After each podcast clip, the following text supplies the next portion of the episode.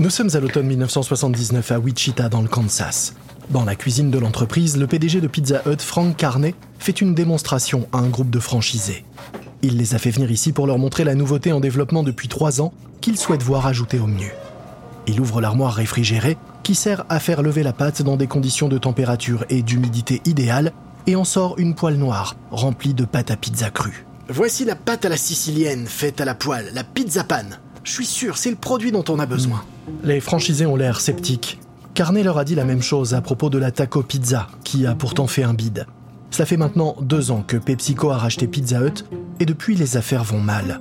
L'inflation et la hausse du salaire minimum nuisent au profit, et les concurrents comme Godfather's Pizza parviennent à attirer plus de clients grâce aux nombreuses garnitures qu'ils proposent. Les affaires vont si mal pour Pizza Hut qu'aujourd'hui 60% des restaurants sont déficitaires. Carnet commence à étaler de la sauce sur la pâte tout en donnant des explications aux franchisés. C'est notre interprétation de la pizza qu'on fait à Chicago. Le marché est divisé entre les amateurs de pâte fine et épaisse, et jusque-là on n'a pas réussi à s'imposer sur le marché de la pâte épaisse. Mais avec ça, ça va changer. Carnet rajoute du pepperoni et du piment vert sur le fromage. La vraie nouveauté, voyez, c'est la pâte. La pâte des pizza pan doit être préparée à l'avance, pas simplement au moment de la commande. Un franchisé intervient tandis que Carnet place le poêlon dans le four. Euh, donc nos employés vont devoir préparer deux types de pâtes, une normale et une pâte épaisse. Ah oui, et puis vous allez devoir aussi acheter des poêles, des spatules et des dessous de plat. Euh, attendez, des dessous de plat Oui, la pizza pan doit se démarquer, donc il faudra la servir dans sa poêle aux clients qui consomment sur place. Les dessous de plat, eh bien ils protégeront vos nappes. Oh Franck, mes restaurants ont déjà suffisamment de mal à se maintenir, j'ai pas besoin de toutes ces dépenses en plus. Bah, vous avez besoin de faire plus de chiffre d'affaires, non? Dans les restaurants test, la pizza pan a fait augmenter les ventes entre 25 et 100%. En entendant ce chiffre, les franchisés en restent bouche bée. Ils n'ont pas encore goûté à cette pizza, mais une chose est sûre, ils veulent cette pizza pan à leur carte, et le plus vite possible. Elle arrivera sur la carte moins d'un an plus tard, soutenue par une intense campagne de pub. Découvrez le vrai goût de la pizza chez Pizza Hut. La nouvelle pizza pan avec son fromage délicieux.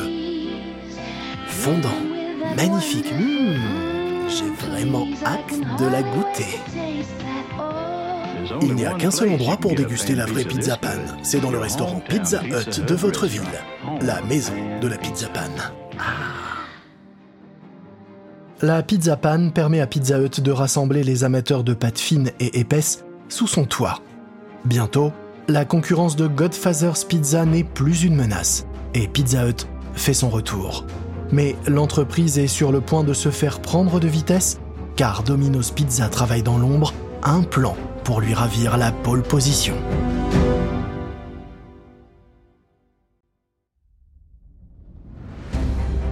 Vous écoutez Guerre de business de Wandery.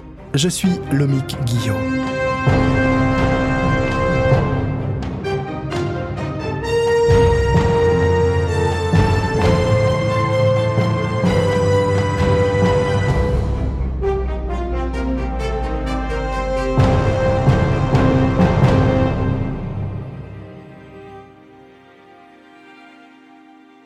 Dans le dernier épisode, Pizza Hut a été racheté par PepsiCo, tandis que Domino's Pizza se démenait avec ses créanciers.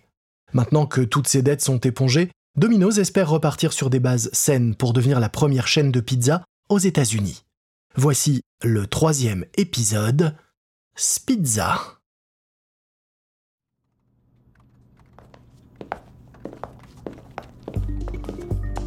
Nous sommes à l'été 1980 et à San Diego, en Californie, une femme conduit Tom Managan dans la pièce où il rêvait d'entrer depuis qu'il a fondé Domino's, le bureau de Ray Kroc, l'homme à l'origine de l'empire McDonald's. Monaghan a longtemps rêvé de rencontrer Ray Kroc, car pour lui cet homme est un peu comme un gourou du business. Depuis 1972, il a demandé à l'un de ses assistants d'appeler le bureau de Kroc tous les mois pour tenter de le rencontrer. Et enfin, Ray Kroc a accepté de rencontrer ce businessman de la pizza aussi insistant. Monaghan espère revenir de cet entretien avec des conseils de son modèle. Il souhaite savoir s'il doit poursuivre sa stratégie d'expansion éclair avec des menus simples et la livraison rapide. Monsieur Croc est là. Allez-y, entrez, je vous en prie. Monaghan sent un frisson d'excitation lui parcourir l'échine.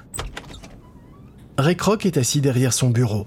Il a 78 ans et malgré son air frêle, il conserve une lueur éclatante dans le regard. Monsieur Monaghan, asseyez-vous, asseyez-vous. J'ai cru comprendre que vous étiez dans la pizza. Tout à fait, mais je vous en prie, appelez-moi Tom. Je suis vraiment très honoré de vous rencontrer. Je vous admire énormément. D'ailleurs, j'ai amené avec moi un exemplaire de votre livre sur l'histoire de McDo. Vous pourriez me le dédicacer? Ray Kroc le prend de la main tendue par Monaghan et dédicace le livre avec un grand sourire. La pizza, donc. C'est un marché intéressant. Euh, combien de pizzerias est-ce que vous avez? On fait que de la livraison, pas de vente sur place. Mais on a à peu près 300 cuisines. On a eu des années difficiles, hein, mais les affaires vont vraiment bien à présent. Et qu'est-ce que vous voyez pour euh, la suite? Ah, L'expansion? Clairement, d'ici 1985, je veux qu'on atteigne les 5000 points de vente. Ray Kroc hausse un sourcil. eh ben, c'est beaucoup en très peu de temps, Tom. Vous savez, c'est pas bon d'ouvrir des restaurants pour en ouvrir. N'importe quel imbécile peut faire ça. Non, le truc, c'est d'ouvrir de nouveaux restaurants, mais en gardant sa qualité, ses exigences. Et c'est tellement complexe que ça finit par vous rendre fou. Ah oui, ça a l'air dingue, mais je pense que ça peut être possible avec les franchises. Parce que, voyez-vous, on fait pas rentrer n'importe qui en franchise. Pour obtenir une franchise Domino's, il faut d'abord avoir été employé chez nous pendant au moins un an. De cette façon, seules les personnes qui savent comment fonctionne un restaurant Domino's peuvent en ouvrir un nouveau. Ah, ça c'est bien pensé. Et dites-moi, pourquoi est-ce que vous voulez vous étendre? Eh bien, euh, je veux faire de Domino's un géant de la pizza. Être le plus gros possible. Je veux que Domino's soit un incontournable. Euh, comme McDonald's. Croc se penche vers Monaghan. Tom, laissez-moi vous donner quelques conseils. En fait, vous avez déjà tout. Euh, de ce que vous m'avez dit, votre business peut vous procurer tout l'argent dont vous avez besoin. Vous devriez ralentir, prendre votre temps, jouer intelligemment. Mettez pas en péril ce que vous avez construit déjà. Monaghan n'en croit pas ses oreilles. Est-ce vraiment le même Ray Kroc qui a déclaré que dans les affaires, il fallait manger ou être mangé? Oh, monsieur Croc, je... Non, je, je, peux pas faire ça. Non, je le ferai pas. Y aller doucement, c'est pas vraiment mon truc. En entendant cela, Ray Kroc se met à sourire. Il attrape la main de Monaghan et la secoue vigoureusement. Mais oui, c'est exactement ce que j'espérais vous entendre dire, Tom. Exactement. Vous savez, on gagne pas en restant dans sa zone de confort. Allez, Tom, vous devez y aller et vous battre. Monaghan sort de cette entrevue comblé. Il lui a fallu 20 ans de travail, mais il est désormais enfin prêt à suivre les traces de Ray Kroc et à conquérir le monde. Mais pour y parvenir, il va devoir faire tomber Pizza Hut.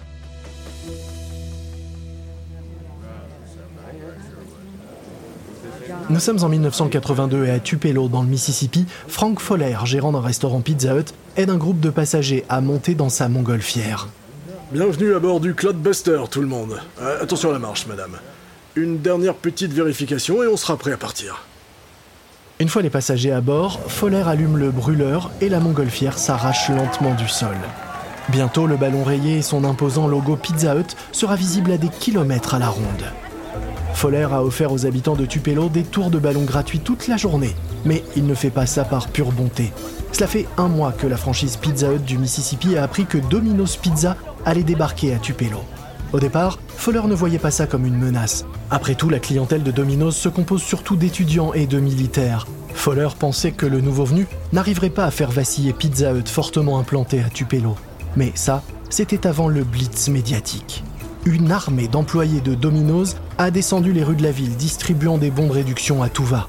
Des quartiers entiers ont reçu des prospectus sous les paillassons. Le tout soutenu par une intense campagne de pub à la télé et à la radio avec un livreur Domino's à l'accent sudiste. Tout pour séduire la clientèle locale. Mais Foller compte bien faire oublier le jour de l'ouverture de Domino's grâce à ses tours en ballon Pizza Hut. Il active le brûleur, riant intérieurement en imaginant la tête déconfite des employés de Domino's en bas. Mais soudain, un passager interrompt sa rêverie. Eh, euh, c'est pas un avion qui arrive là-bas? Foller plisse les yeux et regarde au loin. Ce type a raison. Il y a bien un avion d'épandage qui se dirige droit sur eux. Mais euh, vous pensez qu'il nous a vus? Foller sourit. Évidemment, difficile de pas nous voir. Le Cloudbuster fait 20 mètres de haut et 15 mètres de diamètre. Il va dévier, vous allez voir. Mais l'avion ne dévie pas d'un pouce et se rapproche de plus en plus de la montgolfière. Foller garde son sourire de façade, mais à l'intérieur, il est de moins en moins serein. Les passagers s'inquiètent. Si l'avion s'approche encore, il pourra carrément voir le pilote à travers le cockpit. Soudain, l'avion vire sur son aile droite, révélant aux passagers du ballon la banderole qu'il tire derrière lui. La mâchoire de Fowler en tombe alors que devant lui passent les mots Domino's Pizza vous livre partout. Tandis que l'avion tourne autour de la montgolfière, Fowler grimace en voyant les flashs d'un appareil photo en contrebas. Le photographe que son patron avait invité pour prendre des photos de sa sortie en montgolfière a maintenant une bien meilleure histoire à vendre aux journaux. Grâce à sa massive offensive publicitaire, quand Domino's arrive à Tupelo, la marque est en terrain conquis. En l'espace d'une semaine, la nouvelle pizzeria génère plus de 10 000 dollars par semaine en livraison. Et pour Domino's, c'est là la preuve que la livraison de pizza peut s'exporter n'importe où. Domino's avait déjà tenté en 1969 de s'implanter dans une zone résidentielle, et les choses ne s'étaient pas passées comme prévu. À l'époque, la plupart des épouses étaient femmes au foyer, et elles ne voyaient pas l'intérêt de la livraison à domicile. Mais maintenant que de plus en plus de femmes travaillent, les gens ont moins le temps de cuisiner, et la livraison de pizza à domicile représente une alternative rapide et pas chère. Alors que l'Amérique des banlieues résidentielles réclame sa pizza, Domino's est la première entreprise à saisir l'opportunité. Monaghan s'est fixé comme objectif d'ouvrir 900 Domino's par an, et il compte la demande en investissant largement dans des spots télé, promettant à sa clientèle avide de pizza de les livrer chez eux en 30 minutes. Un seul numéro, c'est tout ce qu'il vous faut. Domino's Pizza. La livraison en 30 minutes, rapide et gratuite avec Domino's Pizza. Fait avec passion et livré en vitesse, Domino's Pizza chez vous en 30 minutes. Domino's Pizza. pas de problème. Mais alors que tout le pays s'enthousiasme de la livraison à domicile, Pizza Hut sent le vent tourner. Été 1984 dans une salle de réunion chez Pizza Hut à Wichita dans le Kansas. Les dirigeants de l'entreprise se disputent quant à la manière de réagir face à l'offensive de Domino's. Un responsable marketing dit qu'il faut aller vite. Nous devons aussi proposer la livraison à domicile. Si on commence pas le plus vite possible, on pourra jamais rattraper l'avance de Domino's. Un des commerciaux fait la grimace. Est-ce que vous êtes déjà entré récemment dans une de nos cuisines? Nos restaurants ne sont tout simplement pas adaptés à la livraison. Les cuisines se retrouveraient rapidement surchargées, et tout ça, ça nuirait au service sur place. Introduire un service de livraison pour nos restaurants dans un élan de panique, c'est prendre le risque de couler ce qu'on a déjà. Un autre cadre acquiesce. Ah ouais, je suis d'accord. En plus, les pizzas emportées, elles ont souvent le goût du carton qui les transporte, non? Oh, Je pense que c'est indigne de nous. Pire, ça pourrait porter préjudice à notre image de qualité. Et puis la livraison pourrait tout simplement vider nos restaurants. La salle se tait. Pour Pizza Hut, c'est bien là tout le problème. Développer un service de livraison n'a de sens que s'il permet d'attirer de nouveaux clients et donc d'augmenter les ventes. Mais si les gens se mettent à se faire livrer plutôt que d'aller manger sur place, quel intérêt? Les ventes des restaurants Pizza Hut s'en trouveraient affectées et le coût d'investissement pour développer la livraison à domicile ne serait même pas amorti. Un homme aux cheveux noirs de jet et à la chemise blanche monogrammée rompt alors le silence. Il s'agit de Steve Rainmund, le nouveau vice-directeur d'exploitation. Euh, pourquoi ne pas faire quelques tests Nous pourrions ouvrir quelques unités de livraison autonome, voir comment elles fonctionnent, apprendre à les gérer et analyser l'impact sur les pizzas locaux. Le responsable du développement acquiesce. Ouais, ça pourrait marcher. En revanche, nous devons mettre ça en place dans les territoires qu'on contrôle directement. Aucun des franchisés acceptera de nous servir de rat de laboratoire et de mettre ses restaurants en péril. Et les managers locaux ne seront pas ravis. Cette expérience pourrait nuire à leur chiffre d'affaires. Renmund passe sa main dans ses cheveux. Eh bien, dans ce cas, nous allons devoir faire fi de ces résistances internes. C'est un instant crucial pour l'entreprise et tous les cadres en sont conscients. Ils ne veulent pas se mettre leur manager à dos, mais ils savent aussi qu'ils ne peuvent pas ignorer Domino's Pizza. Ils n'ont que peu de marge de manœuvre. Ils sont parfaitement au courant que se lancer en urgence dans la livraison à domicile pourrait mettre en péril tout leur empire. L'équipe fait donc le choix de la modération.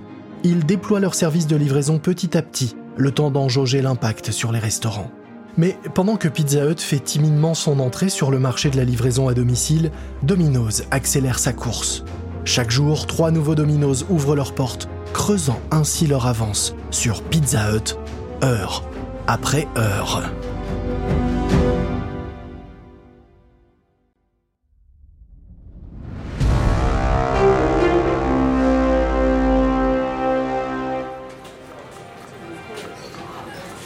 Nous sommes en août 1985 et à Norfolk, en Virginie, le vendredi soir, c'est le rush dans l'antenne de livraison test de Pizza Hut. Le manager vérifie les commandes prêtes à partir, puis il se hâte vers le fax à l'autre bout de la cuisine. Le voyant de réception clignote. La prochaine commande est sur le point d'arriver. Le manager tape des doigts sur la table tandis que la machine imprime le bon avant de soudain s'arrêter. Il se tourne vers les cadres du siège qui sont venus voir ce soir-là comment se déroulait leur expérimentation. Oh, cette machine va me rendre dingue Les cadres regardent ailleurs. Ils pensaient que le fax donnerait un avantage significatif à Pizza Hut. Ils voulaient centraliser les commandes via un numéro unique que les clients appelleraient. Puis, ce central se chargerait de faxer la commande au restaurant le plus proche. Ils pensaient que cela permettrait de faire des économies tout en rendant la vie plus simple aux clients, puisqu'il n'y aurait qu'un numéro à retenir pour passer commande. Mais le problème, c'est que ce modèle est une réponse théorique un problème bien concret. Et ce qui marche en théorie n'est pas forcément vrai en pratique. Le manager a les yeux rivés sur le fax. Vous savez, 60% de nos commandes arrivent en l'espace d'une heure au moment du dîner. Et ça, couplé à ce système de fax, ça crée un sacré foutoir. Comment est-ce qu'on est censé rivaliser avec les 30 minutes de temps pour la livraison de Domino's dans ces conditions? Soudain, le fax se met à biper. Ah bah voilà, manquait plus que ça, un bourrage papier. Oh, si je trouve le clown qui a eu l'idée de génie d'utiliser ce machin-là...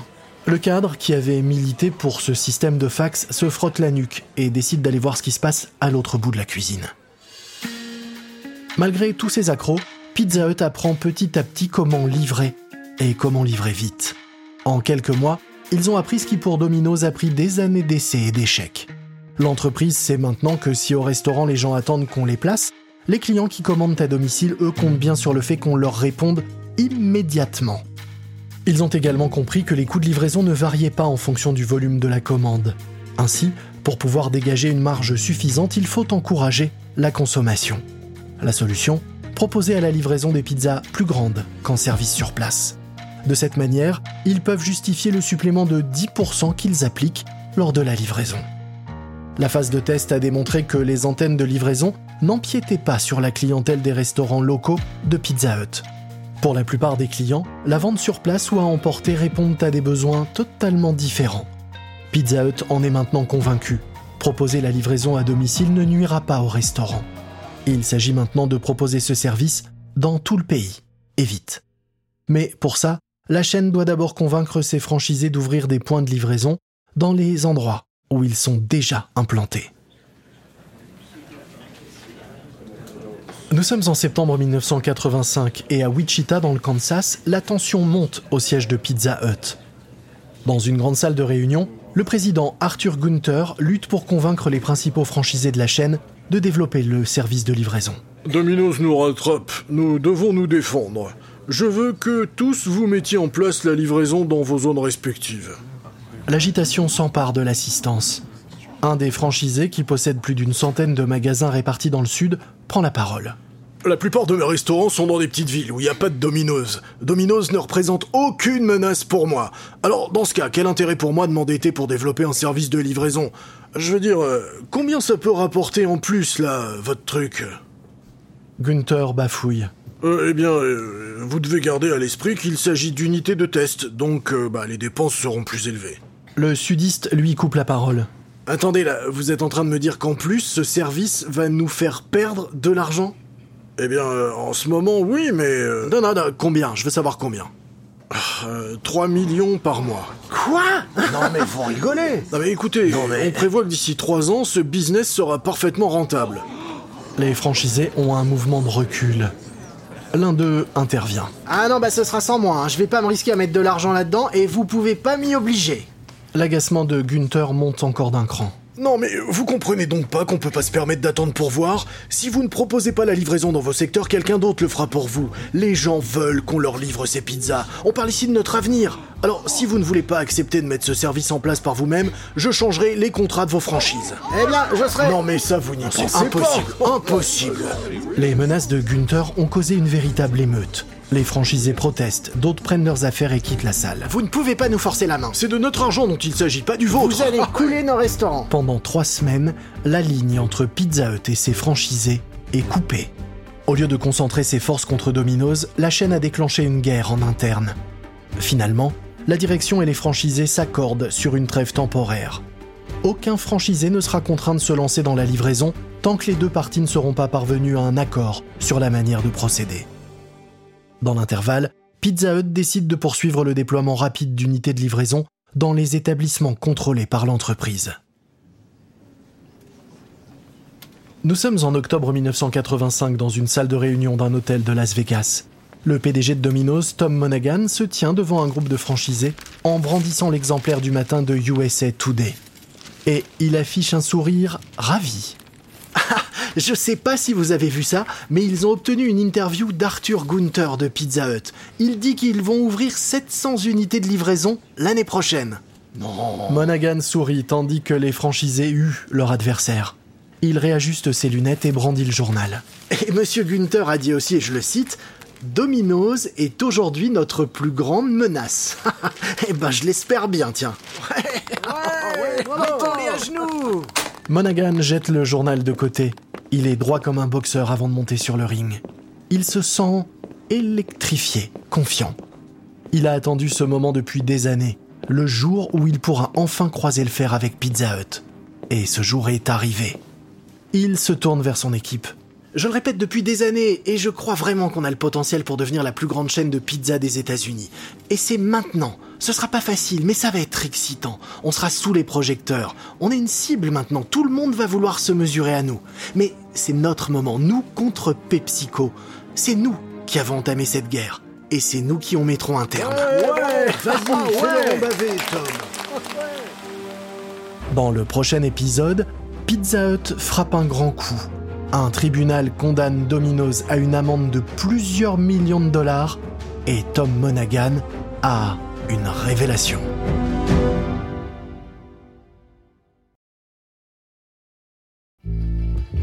Vous venez d'écouter le troisième épisode de Guerre de Business, Pizza Hut contre Domino's de Wandery. Une précision à propos des dialogues entendus dans cet épisode. Il s'agit de reconstitution mais basé sur un sérieux travail de documentation. Je suis Lomik Guillot. Ce programme a été enregistré en version originale par David Brown, écrit par Tristan Donovan. Karen Lowe est notre productrice et rédactrice en chef. Montage et production sonore, Emily Frost. Sound design, Kyle Randall. Coordination de production, Emily Kunkel. Nos producteurs exécutifs sont Jessica Radburn, Jenny Lower Beckman et Marshall Lewy pour Wandery.